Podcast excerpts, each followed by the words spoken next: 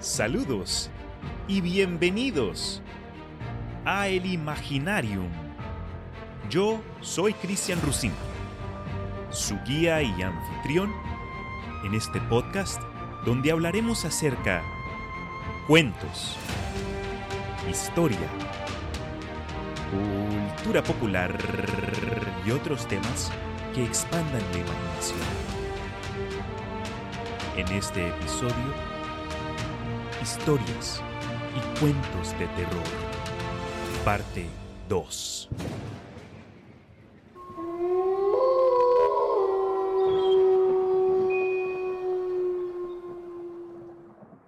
¿Qué gente? Aquí estoy yo nuevamente para traerles un episodio que no fue posible sin ayuda de varias otras personas. Sí, les pido perdón si suena algo congestionado. Me estoy recuperando acá como de un ataque de alergias. Entonces, si sueno raro, ahí está. Yo tratando de aprender cómo respirar por el ombligo, porque no. Pero como dice el título, esta vez regresaremos a lo que intentamos el año pasado, recopilando y narrando un par de historias de a través del mundo que queremos compartirles a ustedes el día de hoy.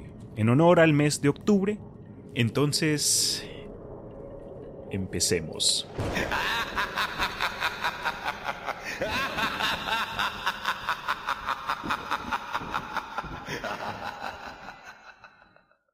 La primera historia no la narra Luisa, del podcast Saco de Historias. Se llama El Cereal y fue obtenida del videojuego La Gran Aventura de las Palabras.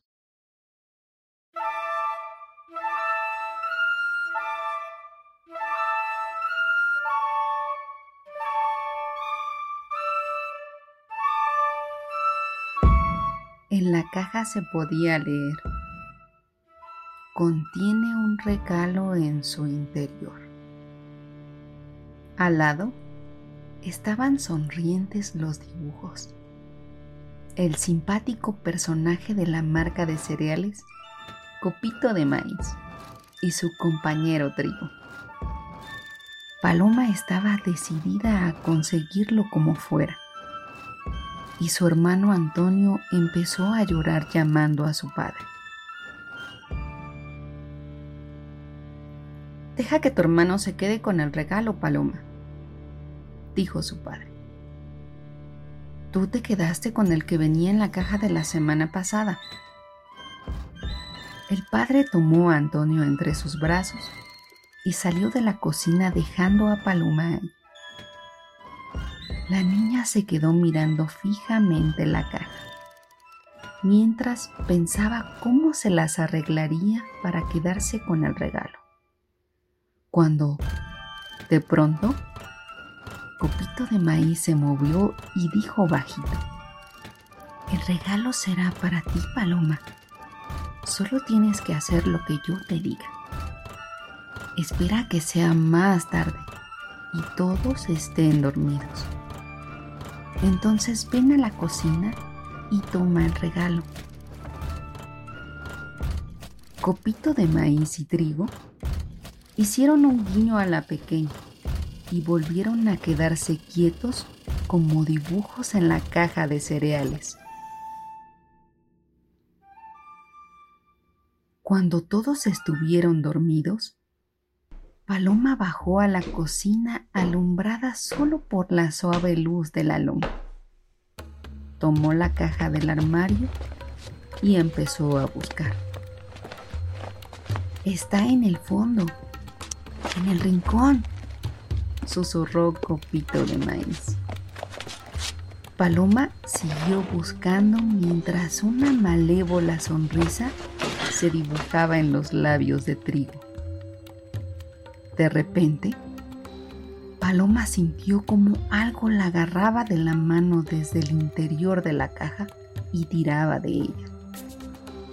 En la caja, junto a copito de maíz y trigo, había un dibujo nuevo. Era una niña muy, muy parecida a Paloma,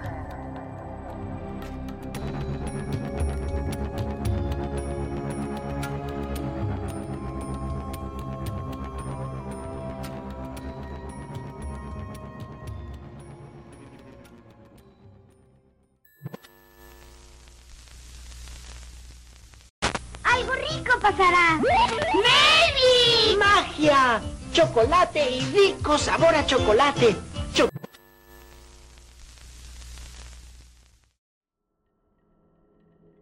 Uf.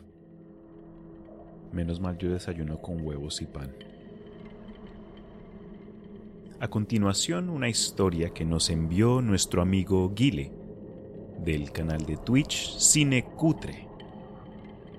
Él escribió la siguiente historia y esto tiene algo de importancia para un anuncio que quiero hacer al final de este episodio. La historia a continuación se llama El Pozo por Guillermo Pereira.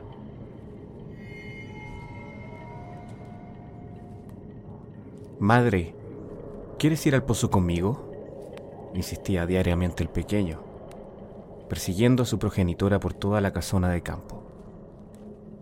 El pozo puede hablar y dice cosas maravillosas, le replicaba constantemente. Ella aseguraba que no eran más que inventos de su mente infantil. Luego de muchos días de escuchar la petición del niño, le entró la curiosidad. Mientras el pequeño dormía, la madre con algo de temor se aproximó al pozo. Percibió una voz y le puso atención. Con espanto, pudo escuchar claramente una frase que se repetía una y otra vez. Trae a tu madre y empújala aquí.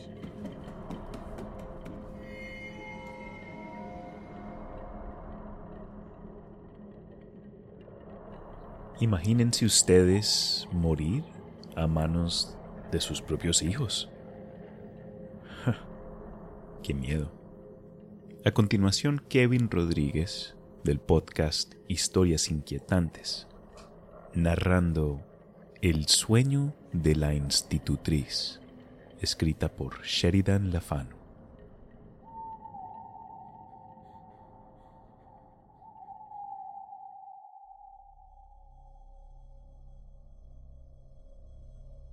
Esta dama, una mañana, con una grave expresión en el rostro que indicaba que algo le pasaba en la mente, manifestó en sus pupilas que la noche anterior había tenido un sueño muy extraño. La primera habitación, al entrar al viejo castillo, habiendo llegado al pie de la escalera de caracol, es un amplio vestíbulo, grandioso pero sombrío, con solo una o dos ventanas, muy altas en los huecos de la pared. Cuando vi el castillo hace ya muchos años, una parte de esa inmensa sala la usaban como depósito de la turba acogida del año pasado.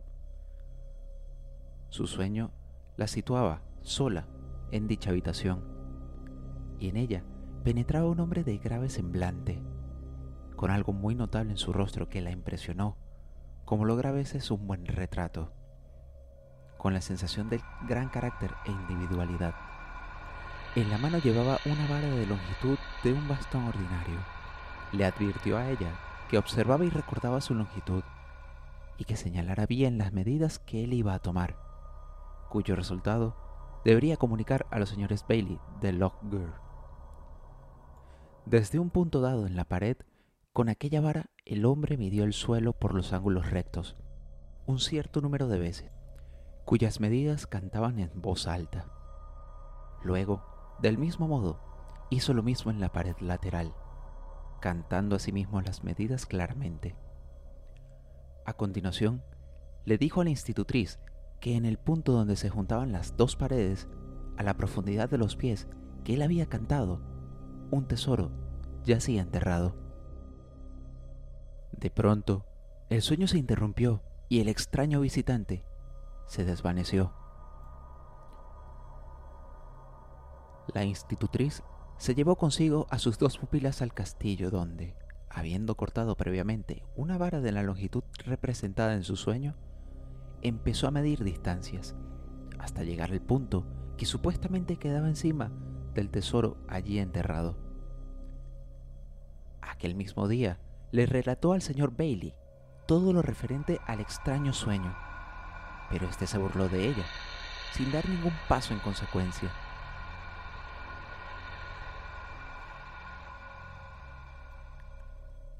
Poco después, la mujer volvió a tener el mismo sueño, con el mismo personaje que le repitió el mensaje, con una expresión disgustada.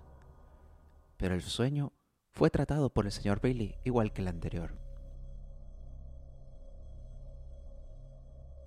El mismo sueño tuvo lugar una tercera vez, y las muchachas gritaron tanto que deseaban explorar el castillo con pico y pala, al menos solo en el sitio indicado tres veces por el mismo mensajero, que al final el señor Bailey consintió. Y el suelo fue levantado por unos obreros, los cuales hicieron una trinchera en el lugar indicado por la institutriz. La señorita Anne Bailey y casi todos los miembros de la familia, incluido el padre, estuvieron presentes en la operación. A medida que los obreros se acercaban en la profundidad descrita en la visión, el interés y el suspense de todos iba en aumento. Y cuando los picos y palas chocaron con la sólida resistencia de una ancha losa que a los golpes devolvió un sonido cavernoso, la excitación de todos los circunstantes llegó al colmo. Con alguna dificultad levantaron la losa y quedó al descubierto una cámara de piedra, lo bastante grande como para contener una vasija o una caja de tamaño moderado. ¡Ay! La cámara estaba vacía, pero en la tierra del fondo, la señorita Bailey aseguró haber visto, como todos los allí reunidos, la impresión circular de una vasija que, por lo que la marca parecía indicar, había estado ahí mucho tiempo. Las dos hermanas Bailey estaban firmemente convencidas de que el tesoro había sido depositado efectivamente allí, pero que algún individuo más crédulo y activo que su padre se había apresurado a sacarlo.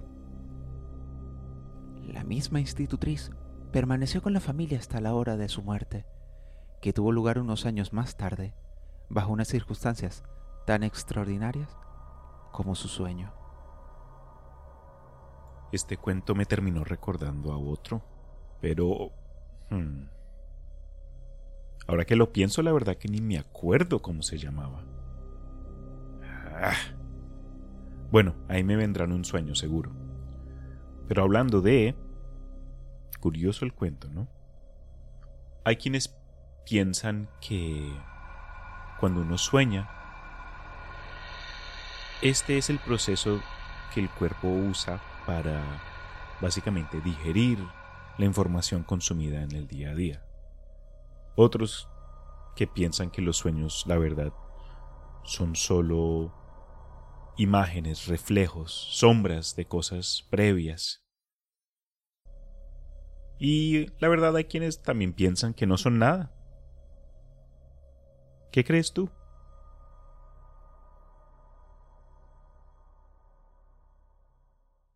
Bueno. En la siguiente historia, Luisa, del podcast Saco de Historias, regresa con un cuento del videojuego La gran aventura de las palabras. Este se llama El río.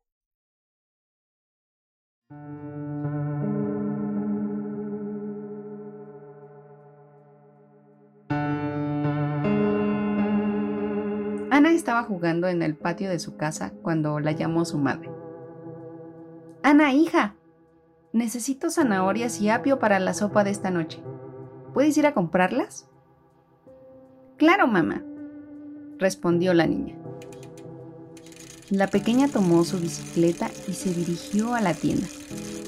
Cuando salió, compró también el periódico en el kiosco cercano, pues sabía que a su madre le gustaba leerlo después de cenar.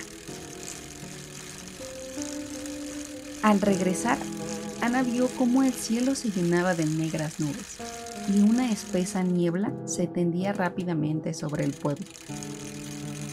Casi sin darse cuenta, Ana no veía por dónde ir. Bajó de la bicicleta y empezó a caminar un poco asustada. De repente, vio una luz que brillaba delante de él.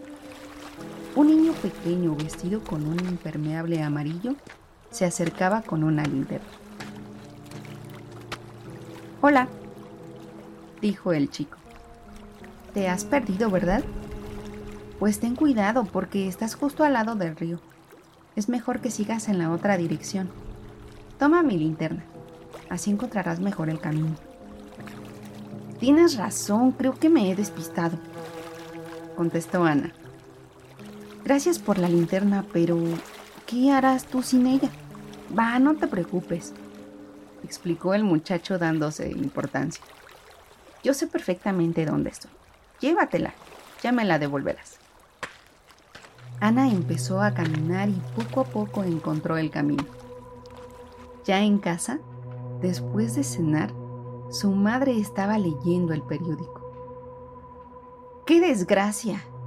exclamó la mujer de repente. Un niño pequeño se cayó ayer al río.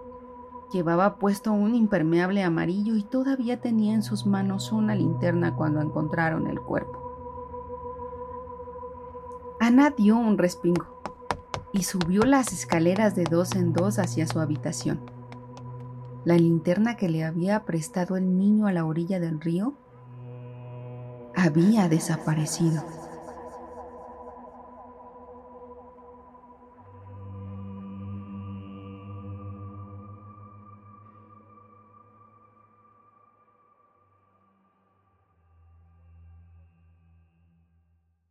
Qué loco.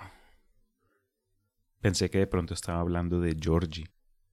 Y de pronto estaba ahí el Pennywise acosando, acechando, esperando.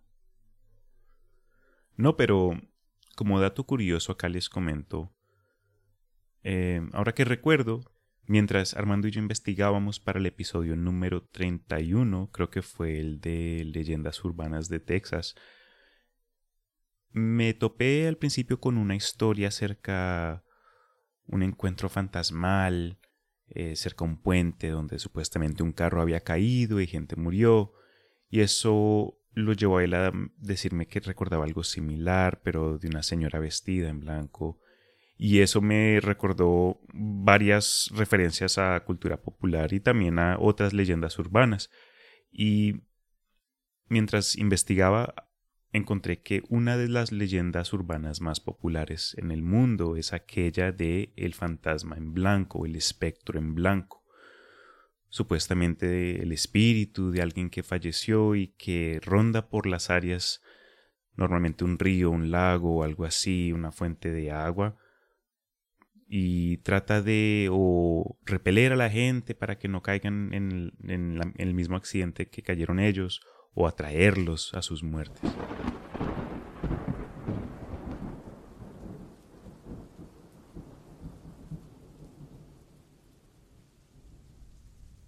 A continuación,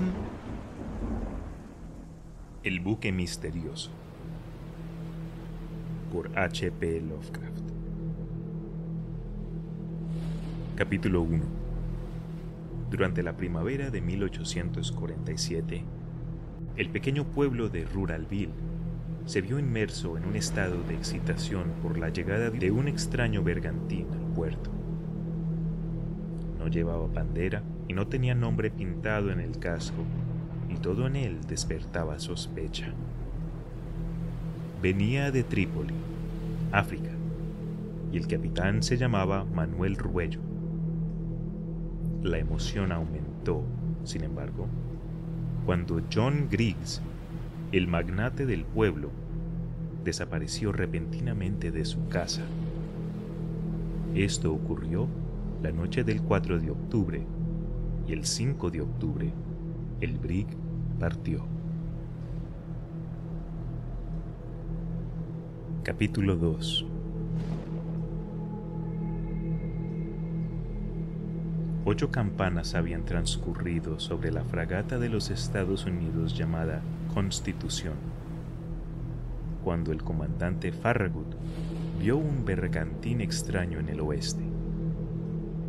No llevaba bandera y no tenía nombre pintado en el casco, y todo en él despertaba sospecha. Cuando lo llamaron, elevó la bandera pirata. Farragut ordenó que dispararan un arma, pero tan pronto como disparó, la nave pirata se colocó en paralelo. Cuando terminó la lucha, el comandante Farragut había perdido a un hombre llamado Henry F. Jones. Capítulo 3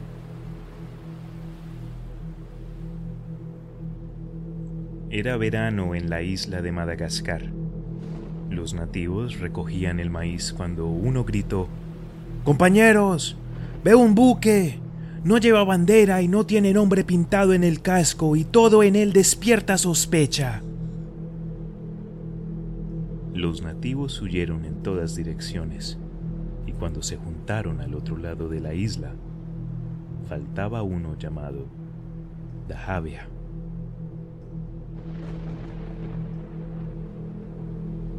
Capítulo 4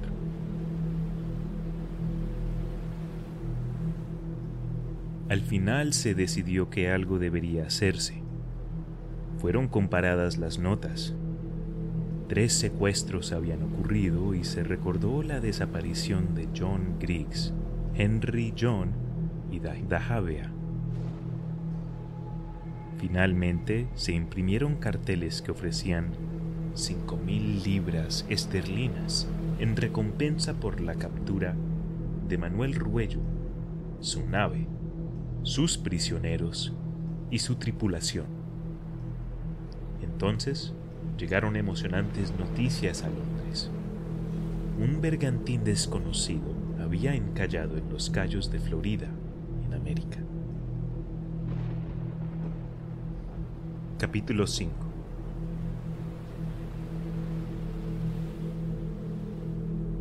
Un barco fue enviado a Florida y el misterio quedó resuelto en la emoción de la lucha debieron haber lanzado un submarino y tomado lo que deseaban.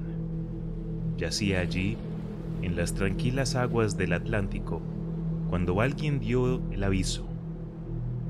John Brown ha desaparecido. Y en efecto, no había rastro de John Brown. Capítulo 6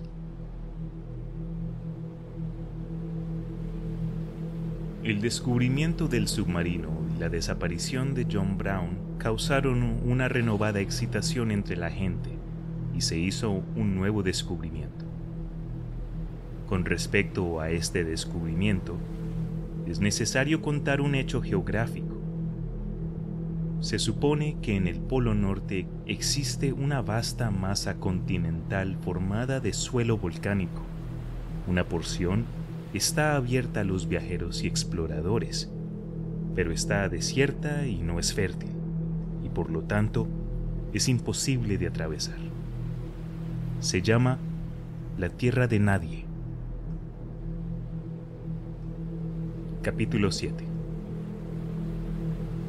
En la parte sur más extrema de la Tierra de Nadie se encontró un embarcadero, una cabaña y todas las señales de ocupación humana. Una oxidada placa estaba clavada en la entrada de la cabaña y decía en un viejo inglés M. Ruello. Esta era entonces la casa de Manuel Ruello. En el interior se encontró un cuaderno que pertenecía a John Griggs, un registro de la fragata Constitución tomada por Henry John y la guadaña de Dahavia. Capítulo 8 Cuando estaban por irse, encontraron un botón a un lado de la cabaña. Al momento de presionarlo, apareció un agujero, al cual entraron de inmediato. Se encontraron en una caverna subterránea. La playa corría hasta el borde de un negro y sucio mar y en el mar había un extraño objeto alargado. Era otro submarino, al cual entraron. Amarrados en el suelo de la cabina estaban Griggs, Jones y Dahavia, todos vivos y a salvo. Al llegar a Londres se separaron. Griggs regresó a Ruralville John al Constitución y Dajabea a Madagascar.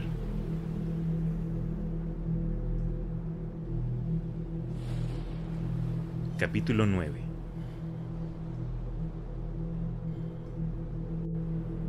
Pero el misterio de John Brown seguía sin resolverse, así que mantuvieron una estricta vigilancia del puerto y de la tierra de nadie, esperando que el primer submarino llegara. Al final, sin embargo, llegó trayendo consigo a John Brown. Acordaron atacar el 5 de octubre. Patrullaron la costa y formaron grupos. Finalmente, uno por uno y liderados por Manuel Ruello, los piratas dejaron el bote. Fueron, para su sorpresa, recibidos por una ráfaga de disparos. Capítulo 10 Conclusiones Después de un tiempo los piratas fueron derrotados y un grupo de búsqueda se formó para encontrar a Brown. Al final lo encontraron. John Griggs fue recibido de manera espléndida en Ruralville, donde le sirvieron una cena. Dajabea se convirtió en el rey de Madagascar y Manuel Ruello fue ejecutado en la prisión de Newgate.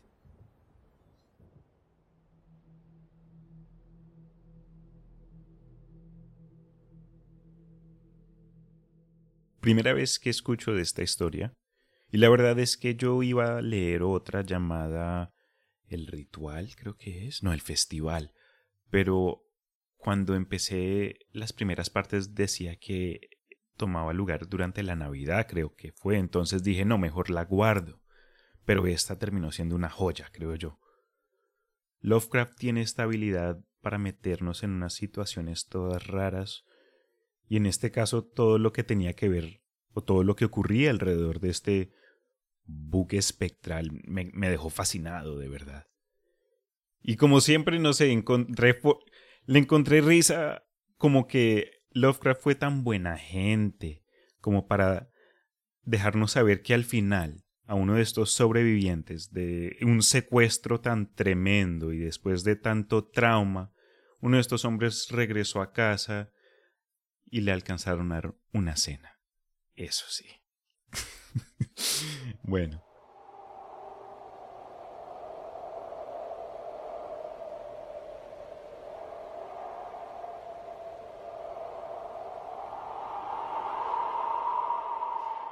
La siguiente historia nos la narra Guile.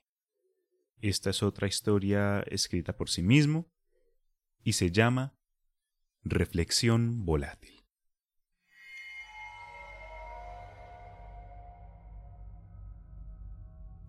Que realmente me molesta. No hay nada que odie más que esa mirada con la que me atacan. Punzante, despiadada se me revuelven las tripas además. Si tan solo tuviera un espejo a mano para mostrarles y decirles, mira, este eres tú. Pero no.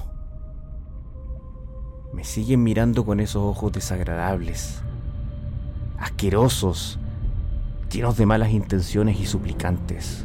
Los detesto. Ya lo sé, quizás no quieran estar ahí, pero al menos van a estar cómodos un buen rato antes de que haga lo mío. Incluso me he preocupado de poner una colchoneta lo bastante blanda como para que no se agarroten durante la espera. Esa mirada, esa mirada sollozante que tienen, esa mirada de mierda, la odio con toda mi alma. Esa mirada que me dirigen justo antes de disponerme a cerrar el maletero del auto con ellos dentro. La odio.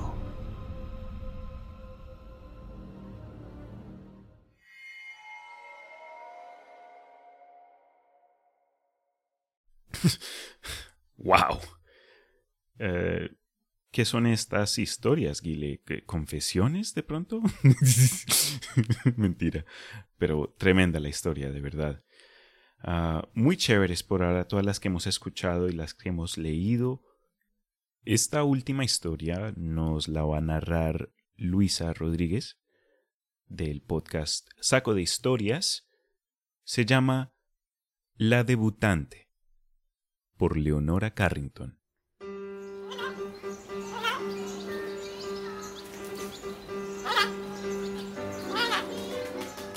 En la época en que fui debutante, solía ir a menudo al parque zoológico. Iba tan a menudo que conocía más a los animales que a las chicas de mi edad. Era porque quería huir del mundo, por lo que me hallaba a diario en el zoológico. El animal que mejor llegué a conocer fue una hiena joven. Ella me conocía a mí también. Era muy inteligente le enseñé a hablar francés y a cambio ella me enseñó su lenguaje. Así pasamos muchas horas agradables. Mi madre había organizado un baile en mi honor para el primero de mayo. Lo que sufrí durante noches enteras. Siempre he aborrecido los bailes, sobre todo los que se daban en mi honor.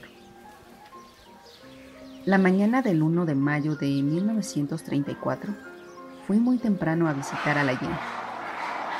¡Qué asco! Le dije. Esta noche me toca asistir a mi baile. Tienes suerte, dijo ella. A mí me encantaría ir. No sé bailar, pero en cambio sabría mantener una conversación. Habrá muchas cosas de comer, le dije. He visto llegar a casa carros repletos de comida ¿Ni aún te quejas? replicó la hiena con desaliento. Mírame a mí. Yo solo como una vez al día y me tiene enjeringada con tanta basofia. Se me ocurrió una idea audaz. Estuve a punto de echarme a reír. No tienes más que ir en mi lugar. No nos parecemos lo bastante, si no, con gusto iría, dijo la hiena un poco triste. Escucha, dije, con las luces de la noche no se ve muy bien. Con que te disfraces un poco, nadie se fijará en ti en medio de la multitud. Además, tenemos casi la misma estatura. Eres mi única amiga. Anda, hazlo por mí, por favor. Se puso a pensar en esa posibilidad. Comprendí que estaba deseosa de aceptar. De acuerdo, dijo de repente. No había muchos guardianes cerca, dado lo temprano de la hora. Abrí rápidamente la jaula y en un instante estuvimos en la calle. Llamé a un taxi. En casa, todo el mundo estaba aún en la cama. Una vez en mi cuarto, saqué el vestido que debía ponerme por la noche. Era un poco largo y la hiena andaba con dificultad con mis zapatos de tacón alto. Encontré unos guantes con que ocultarle las manos, pues estaban demasiado peludas para parecerse a las mías. Cuando el sol iluminó mi habitación, la hiena dio varias vueltas alrededor, andando más o menos derecha.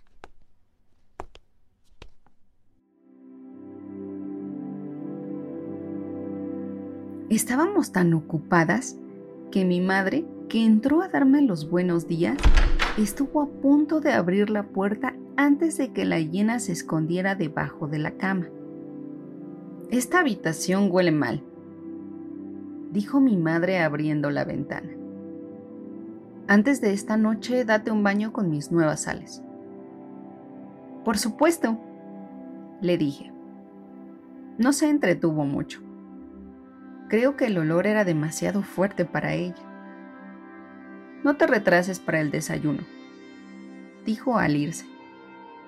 Lo más difícil fue encontrar un disfraz para la cara de la hiena. Estuvimos buscando horas y horas. Rechazaba todas mis sugerencias. Por fin dijo, creo que he encontrado la solución. ¿Tienes criada? Sí, dije perpleja.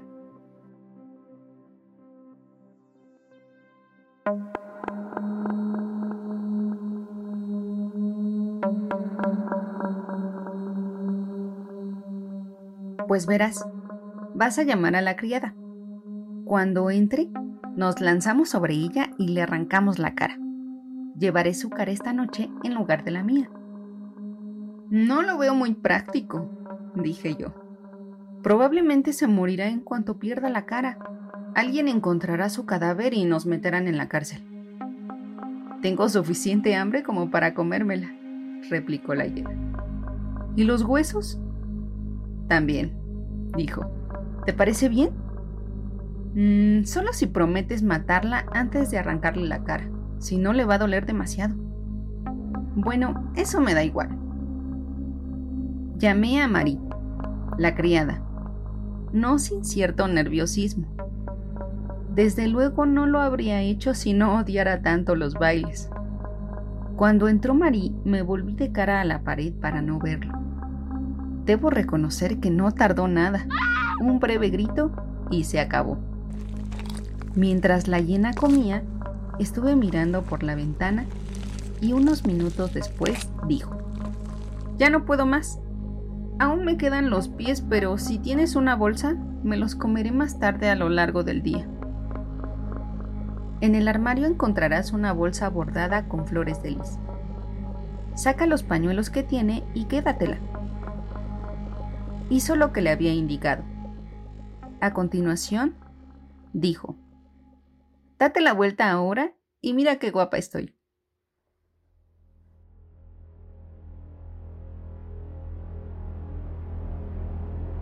Delante del espejo, la hiena se admiraba con el rostro de Marie. Se lo había comido todo cuidadosamente hasta el borde de la cara, de forma que quedaba justo lo que le hacía falta. Es verdad, dije, lo has hecho muy bien. Hacia el atardecer, cuando la hiena estuvo completamente vestida, declaró, me siento en plena forma. Me da la impresión de que voy a tener un gran éxito esta noche. Después de oír un rato la música de abajo, le dije, Ve ahora y recuerda que no debes ponerte junto a mi madre. Seguramente se daría cuenta de que no soy yo. Aparte de ella, no conozco a nadie. Buena suerte. Le di un beso para despedirla, aunque exhalaba un olor muy fuerte. Se había hecho de noche. Cansada por las emociones del día, tomé un libro y me senté junto a la ventana, entregándome a la paz del descanso. Recuerdo que estaba leyendo Los viajes de Gulliver, de Jonathan Swift. Al cabo de una hora, quizá, surgió el primer signo de inquietud. Un murciélago entró por la ventana profiriendo grititos. Los murciélagos me dan un miedo espantoso. Me escondí detrás de una silla castañeteándome los dientes. Apenas me había arrodillado cuando un gran ruido procedente de la puerta sofocó el batir de las alas. Entró mi madre pálida de furia.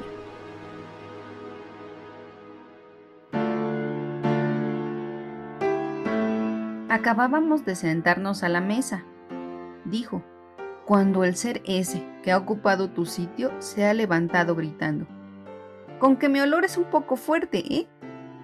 Pues no como pasteles. A continuación, se ha arrancado la cara y se la ha comido. Después, ha dado un gran salto y ha desaparecido por la ventana.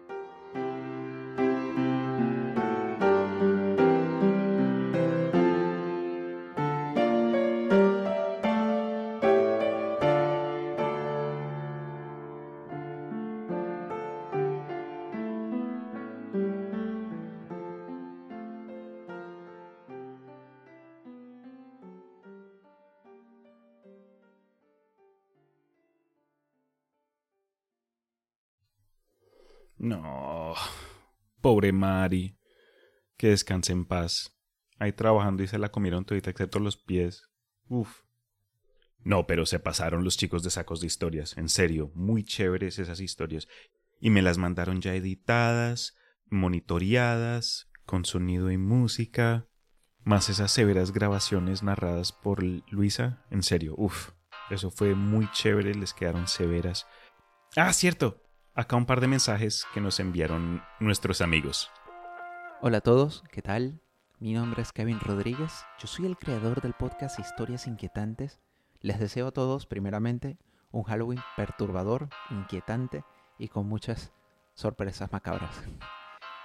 En segundo lugar, quería agradecerle a Cristian por la invitación al especial de Halloween de Imaginaron 512. Para mí es un honor.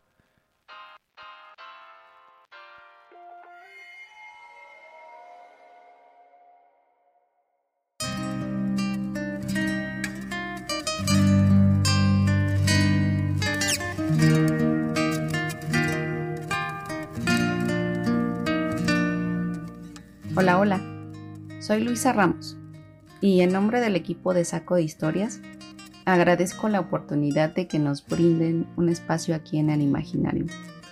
Es un podcast de nuestros favoritos y la verdad estamos muy contentos con la invitación.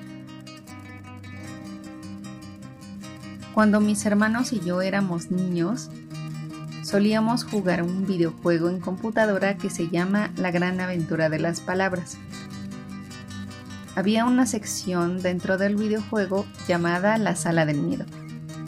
Y en ella tenías que resolver un crucigrama para que un árbol gigante y tenebroso te contara una historia.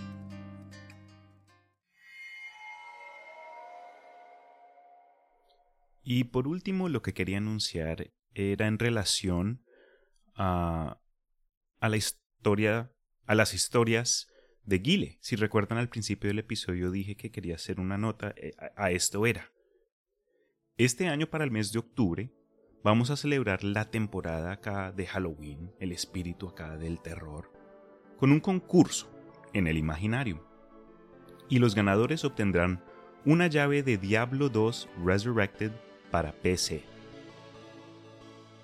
Para participar solo necesitan escribir una historia de terror de menos de un párrafo y me la envían a elimaginarium512 a gmail.com elimaginarium512 a gmail.com o me la pueden mandar por Instagram al perfil de Imaginarium512 también por el grupo de Facebook bajo El Imaginarium. Tienen hasta el 25 de octubre para enviar sus historias.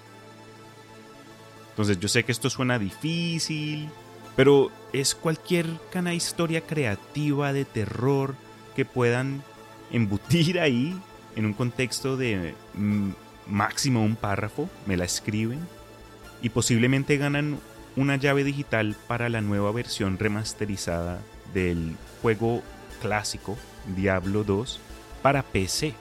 Entonces, Háganle ustedes ahí que yo sé que pueden. Los ganadores serán anunciados durante un evento en vivo por el nuevo canal de YouTube, donde Guile y yo hablaremos de películas de terror buenas y tan malas que son buenas.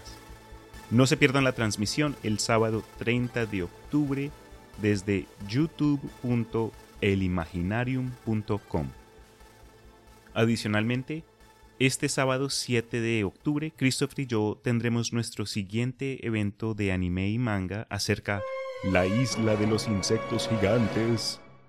Ah, esta es una serie de horror con varios aspectos ah, interesantes, semieróticos y perturbadores. Entonces creo que se le puede sacar mucho jugo este, a este manga. El live ocurrirá desde el nuevo canal de YouTube en lugar del perfil de Instagram como el canal es nuevecito, quiero poder agregarle algún tipo de contenido semiconsistente, por lo menos, y creo que sería eh, una buena transición. Entonces, sábado 7 de 7 de octubre, conversación acerca del manga de la isla de los insectos gigantes. Y luego, sábado 30 de octubre, evento por el canal de YouTube para discutir películas y los ganadores del concurso de historias escritas. Gracias nuevamente Kevin, Luisa, Guile y a todos ustedes que siempre nos escuchan en serio de corazón, se los agradezco mucho. Con eso dicho, tengan un buen día, feliz temporada de Halloween, cuídense y hasta la próxima.